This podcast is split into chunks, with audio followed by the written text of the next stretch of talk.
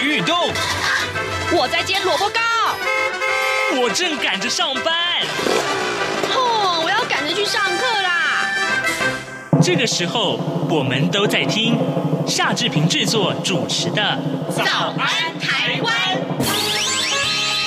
早安台湾带给你最热门的时事访谈，最感动的人物专访，最直接的民意表达。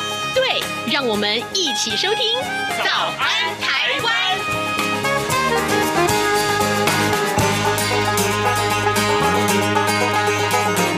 早安，台湾！我是夏志平。今天是二零二零年的八月十九号，星期三。来，志平今天带您来一场铁道之旅，让我们出发喽！早安书店。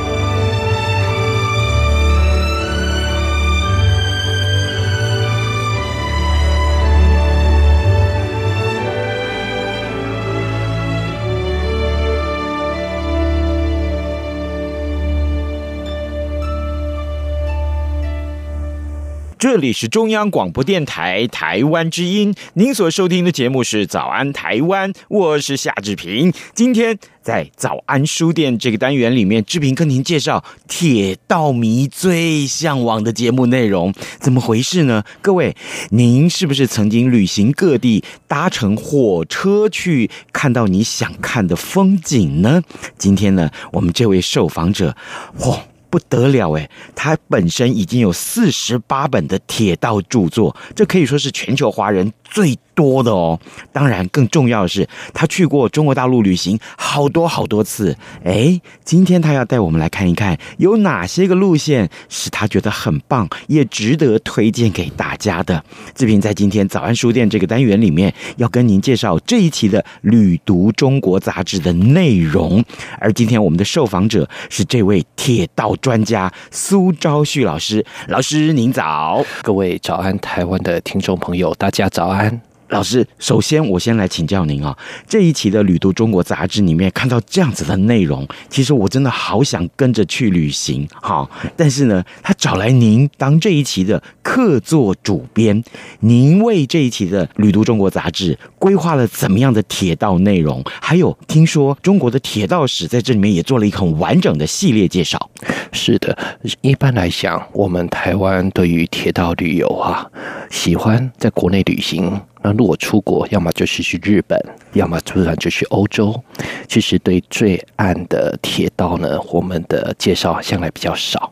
那在这期的《旅途中国》杂志一百零二期呢，我们让大家看到了台湾跟中国铁道的一些共同的历史起源，然后也让大家知道说，原来在中国大陆的铁道旅行，并不是那么样的遥不可及。嗯，那么我想有两个主要的。重点，一个是雨风竞速，一个是雨天增高。雨风竞速，雨天增高，意思是速度要够快，然后还要爬得更高。对，我们以雨风竞速指的就是高铁，嗯，然后呢，雨天增高指的就是高山铁路。那雨风竞速来讲，中国大陆的高速铁路大概在二零一七年之后呢，它以营运时速三百五十公里稳居前九的宝座，而且在营运路网、运量人次当中几乎都是全球之冠。那另外在雨天增高的部分呢，那就是铁路横亘于高原之上，翻山越岭。那最有名就是从青藏铁路所延伸出来的相关的路网。那在这一期里面，我们都有所琢磨。是，各位，我先问大家，你知道全中华民国最大的铁道迷是谁？我讲大的意思是说他身份最崇高，好不好？我觉得是孙中山先生。孙中山先生为什么？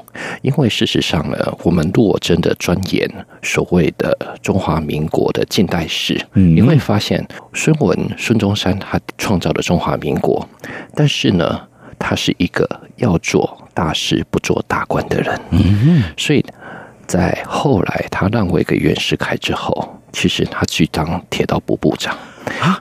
老师，等一下。所以，呃，孙中山先生曾经是中华民国的铁道部的部长。对，没错。在桃园之前，他是担任这个职位。更重要的是，在这期一百零二期里面，我们也提到的，当时孙中山最重要的一个建国方略。嗯，那所上面画出绵绵密密的中国铁道地图，那个铁道地图在他有生之年无力完成，但是却在现在的中国大陆呢，却。很多现在的时纵时横，有蛮多的路径，其实跟当时的孙文的建国方略其实是颇相吻合的。而且我可以感受到说，当时他说，只要人要做大事，不要做大官。其实他所指的大事，那就是纵横千里，然后国之重器，器重山河，最重要就是铁道的交通。哦，难怪你说他是全中华民国最大的铁道迷，原来如此。对，因为他事实上他不是喜欢，他是在最早提出这样子的规划，当然。后代的实践需要时机才能够一一实现。嗯，了解。好，呃，各位听众，今天早上志平为您邀请到一位铁道专家来到早安台湾节目啊，他是苏昭旭老师。苏老师呢，他拥有四十八本的铁道著作，更重要的是，这么多年来，老师曾经深入中国去做铁道旅行。然后呢，这一次的《旅都中国》杂志，我们就看到他呃担任客座主。边为这本杂志做了这么好的一个规划，各位铁道迷可以的话，我相信这是一本非常重要的关于铁道的这个杂志内容，想必是你收藏的一个非常重要的重点。嗯、老师，你刚刚提到十纵十横，是哪十纵哪十横？那我们在讲高速铁路网，我们首先先理解一下什么是高速铁路。嗯，在台湾我们常搭高铁。不过就是北高三百四十五公里，然后当然后来再延伸到南港，好，那未来还有延伸线，我们营运时速就是达到三百公里。那根据世界铁道联盟 UIC 的一个定义呢，所谓的高速铁路就是营运时速，如果你是用旧的路线去改良的话，你至少要达到两百，新盖的至少要两百五。嗯，那。在合乎这个国际规范情况之下，中国大陆一开始是推出叫做四纵四横，是四纵四横。那当然一开始就是以时速啊，大概在三百到三百五的情况之下呢，去规划一个路网。但是有些路段它可能会比较慢一点哈，例如说呃沪汉龙哈高铁，它有些在长江三峡的那个平行路段稍微比较慢。那么四纵四横完了之后，下一段就是八纵八横，嗯，然后接下来就是十纵十横。那如果说我们今天来看一个中国的一个铁道地图的时候，你会发现纵横千里，事实上这不只是千里，而是万里了。把整个中国的高速铁路啊，包含的新盖的，还有原来旧的路线，提升了整个中国变成由南到北，由西到东。事实上。都是控制在一日生活圈，那我想这就是一个这样子的路网规划。是，那假定说今天有一位爱上铁道的旅行方式的这个迷哥迷姐，等到疫情过了以后，我想去旅行，这十纵十横里面有没有哪些比较简单的路线？老师，你可以建议给入门者一开始的时候尝试。我最推荐三条。哪三条？第一条呢，是以我们台湾呢机场的点对点最方便的，就是呃京沪高铁。嗯，那京沪高铁呢，就是北京进上海出，或是上海进北京出。或许大家很难去理解，说，哎呀，过去呢，我们这个京沪高铁哈啊，就一千四百多公里，你可能以为要很久，因为我们北高只有三百四十五公里。事实上，现在几乎是四个多小时就可以跑完了。嗯哼，也就是说，你可以规划。在上海进去，然后从北京出来，然后去搭京沪高铁，那是很值得体验。您搭过一次之后，才知道什么东西叫做一小时过一生。啊、第二条呢，嗯、我想呢叫做京广高铁。嗯哼，那这回从北京到广州啊，甚至现在延伸到香港，也就是你可以广州进，北京出。京广高铁，我们想一般人想说：天哪，北京到广州这么远的距离，莫非要过夜？不用，不用，八小时，八小时到九小时。啊，那就可以跑完了。你真的可以体会到所谓的啊那种火车。快飞，然后呢，一下子越过从珠江流域、长江流域到黄河流域，一下子之间那种风景飞逝的那种快感。第三条是我个人比较偏爱的，诶，那就是我刚提到的沪汉龙。沪汉龙，对，那个沪汉龙，沪指的就是上海，是汉就是现在疫情，呃，从这边。开始啊，的一个就是武汉，对，嗯、没错。那龙呢是龙城，就是成都，也就是上海到成都。那我非常喜欢呼汉龙，原因呢，这一条路线是沿着长江的，我们叫做长江流域一条线。嗯、然后这条路线呢，我自己搭过，很爱。为什么？为什么？因为这条路线从上海一直搭到武汉，其实速度都还算快。嗯，但是从武汉到宜昌。乃至于到重庆这段速度会变慢，为什么呢？因为我们会想起的李白当时的那一首诗：“嗯，两岸猿声啼不住，轻舟已过万重山。”然后呢，在以前呢，川汉铁路就是四川到汉口这个东西要穿越长江三峡，所以铁路呢，它基本上是在长江三峡的南边坐船。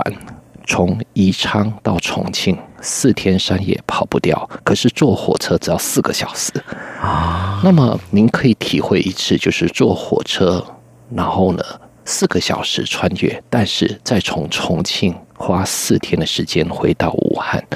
那么这种呃体会古今这种书意啊，我觉得那是一种非常大的一种旅人心灵中的震撼。李白当年所写的这首诗，一天要来回这些个地方，结果现在高铁帮他实现了这个梦想。嗯，对，事实上我们就说两岸猿声啼不住，其实他那个地方啊，朝辞白帝彩云间啊，那个像我们现在的白帝城那些啊，嗯还在啊，但是呢。再怎么快，那个时候其实是因为江流的河流的一个水流的速度，是但是再怎么快都没有现在的高铁快。嗯、而这一段呢，我觉得刚刚提到说，我们可以把它设计成一个回圈，回圈就是一趟高铁，嗯嗯嗯、一趟船，是然后呢。感受古今的差异，我觉得那个你搭完之后，你心中会有很深很深的感触。各位听众，今天早上志平为您邀请到一位贵宾来到节目当中，在台湾的铁道界跟铁道迷。提起苏昭旭老师，无人不知，无人不晓。而苏老师今天亲自来到《早安台湾》节目啊，接受志平的专访。我们聊的是这一期的《旅读中国》杂志里面所介绍的铁道专刊。当然，因为疫情的关系，我们可能没有办法到中国大陆去旅行，暂时暂时。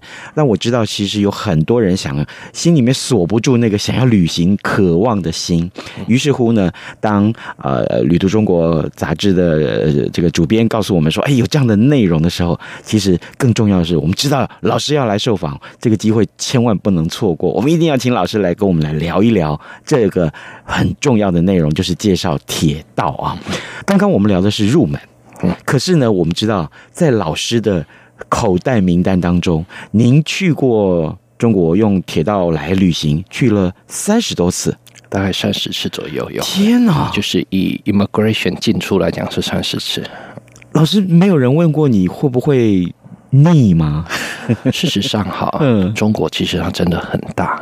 如果你也把整个中国跑完，跟就跟我当年呃去欧洲一样啊，嗯，我去欧洲也是三四次，然后日本是三十次，哇，中国也是三十次。也就是说，你想要深度旅游中国。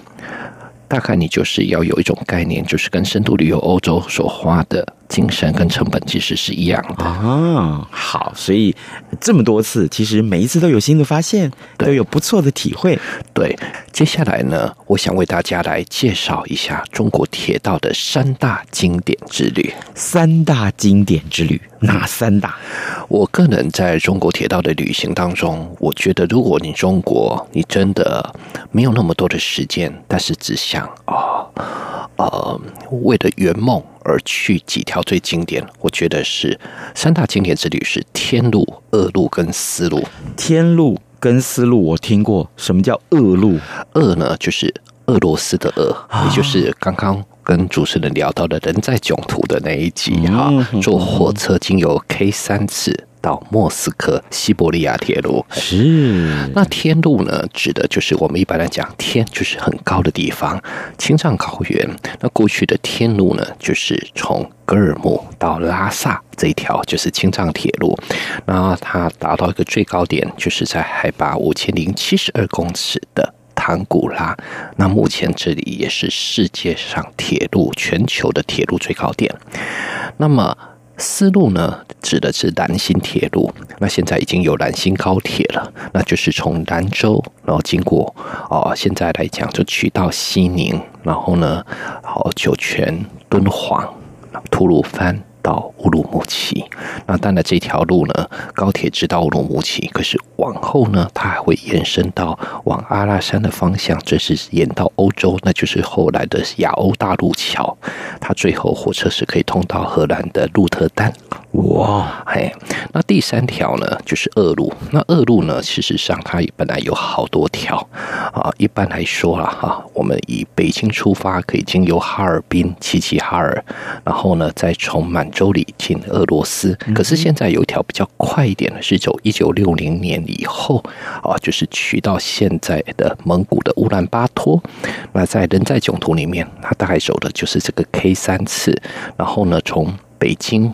二连浩北京啊，然后呢，二连浩特，然后乌兰巴托，然后最后再经由贝加尔湖的伊尔库斯克，那再经过叶卡捷琳堡，然后最后穿越乌拉山来到俄罗斯，那这也是一条。等于是说，从中国出发的一个最远的一条国际路线，那就是西伯利亚铁路。嗯，所以天路、二路还有丝路，其实都是中国的经典铁道旅路。哦，好，这个呃，对于很多想要从事铁道旅行的。资深的铁道迷们，可能这几条路线你必玩哦。呃，我觉得个人量力而为。呃，如果说以天路为而言的话，像我，我很庆幸我年轻时我并没有虚度人生，当时身体还好。现在真的比较差的。如果是天路的话，有心血管疾病的人，你可能还是先看一下医生，看是不是说你去到高原上面会不会啊身体。呃，会有一些不良的反应。是，嗯、我觉得每一个梦想都是我们生命中的实践的口袋名单，但是一切还是得衡量自己的财力、健康，在不违反自己生命一切平衡的前提之下，然后我们再努力去圆梦。是，老师刚刚提到丝路的时候，我特别想到，其实，在整个。啊、中国的铁道的蓝图的规划当中啊，青康藏高原的这一带的这个铁路规划，因为它的地形的关系，所以修筑起来是特别特别的困难。但也因为地形的严峻啊，修筑的困难，所以沿路的风景是更是让人家津津乐道，更漂亮啊。老师有没有这几条路线啊？您在杂志中也介绍介绍给这个我们的读者啊，当然今天我们在节目中也介绍给我们的听众。呃，除了刚刚您所说的思路之外，还有没有哪几条是现在此刻，哎，好像今年就要通车，然后又觉得说这个路线很值得大家，如果可以的话，正好通车的热门之便，我们去看一看。呃，如果我们以这个目标来看的话，我会提供一个资讯，叫做青康藏高原上的铁路网。青康藏高原的铁路网，对，嗯，我们过去我们对青康藏高原哈，现在叫青藏高原，我们想到的就是青藏铁路了，是。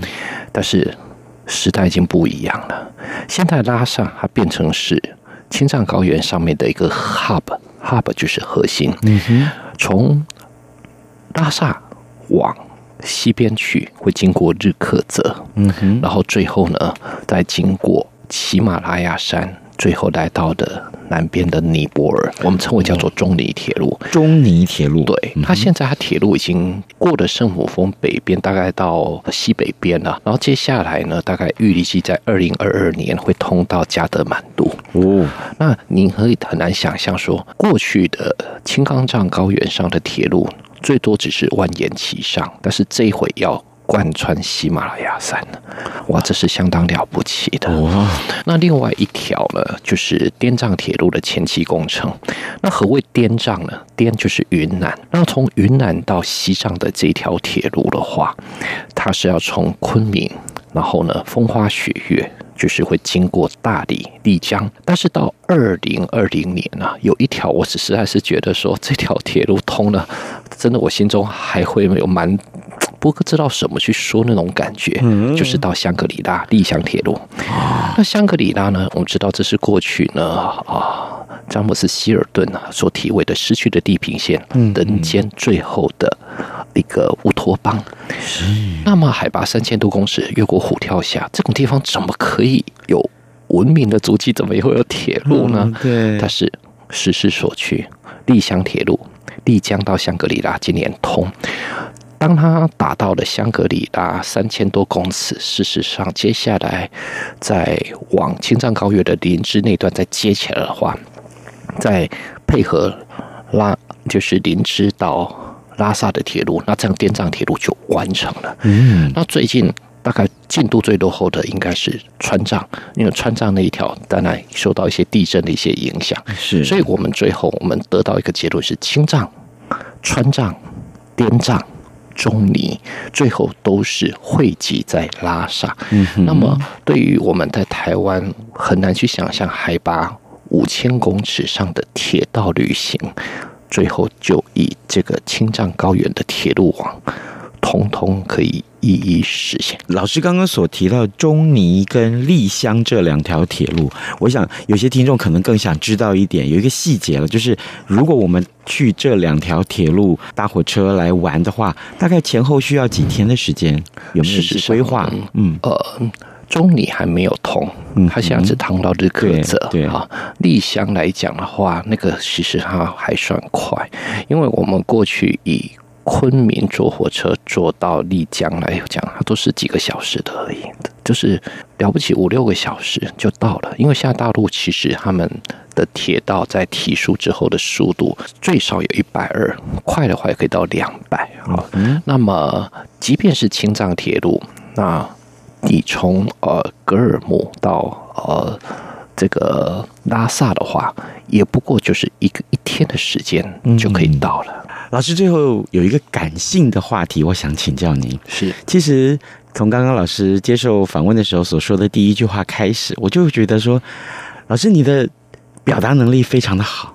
然后我相信啊，在搭乘火车的过程里面，你应该是非常非常享受那个搭乘的乐趣。所以这个时候好不好？我们最后这一题比较难啊，我们想请老师跟我们来分享一下，因为一般不是铁道迷，他可能没有办法体会到这种乐趣啊。搭乘铁路旅行对于老师来说。最享受的那个 moment，最享受的那个那个精神是什么？嗯，我想哈，用一句我自己在环游世界铁道之旅一百四十八选里面，我常常呃提到的一句话：人生是长途的旅行，嗯，旅行是短暂的人生。嗯，我们在旅行的过程中思考人生，在人生的旅程中。创造旅行，那么搭火车，你可以把自己的座位想象这就是一个人生的角落，而飞逝的窗景翻着一页一页，那些都是生命中的片段。嗯，所以在搭火车的过程，其实不建议你拼命的吃东西或找人聊天。嗯，那是你跟自己独处的时刻。是看着火车外的窗景飞逝，其实。此刻也是你的人生风景飞逝，只是我们自己在人生的过程中，我们感受不到速度的片刻。可是搭火车时，你会感觉到每一个刹那之间都在瞬间变成了永恒。所以搭火车旅行，其实重点不在铁路，而是在搭火车的过程当中，我们得到一种生命中自省的力量，那种速度。其实也正在告诉我们，生命中我们必须去把握每一个当下。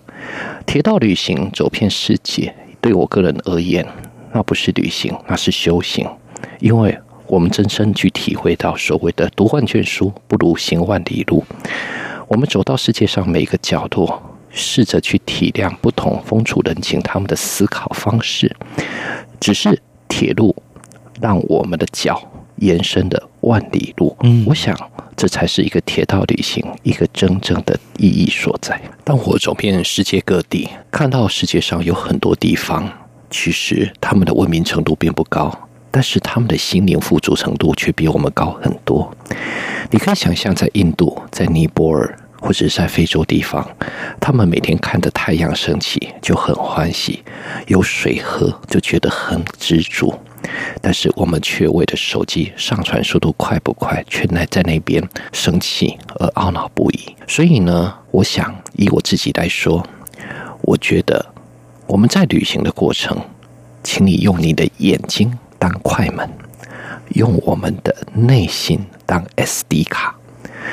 我们在旅行过程当中所遇见的每一份感动、美好，不是存到手机，而是存到你的灵魂里。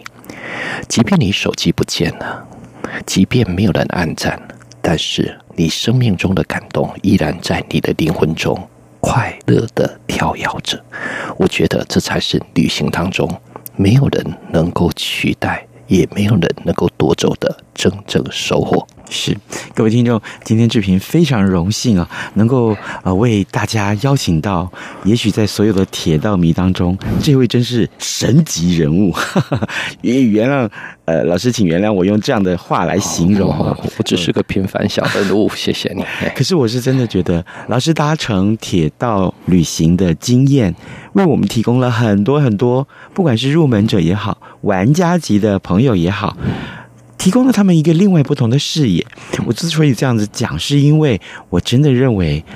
在听老师提供给我们这些讯息的过程当中，我从老师的眼中看到那个闪烁的光芒，我可以体会到啊，搭乘铁路去旅行有多么大的快乐。更重要的是，老师刚刚给我们的这些重要的启发啊，如果说你可以体会到这生命当中的一个力量，在这个铁道旅行当中的话，我相信你会跟老师一样乐在其中。我们今天非常谢谢苏昭旭老师接受我们的访问，也。期待大家可以的话，去带一本《旅读中国》杂志八月号的内容来看一看啊！我们非常谢谢老师接受我们的访问，老师谢谢您，谢谢主持人，谢谢今天所有听众朋友的聆听，谢谢大家。就要听晚报，听节目拿好礼活动来喽！我们准备了高级耳机、台湾得奖茶叶组防疫手工皂礼盒送给您。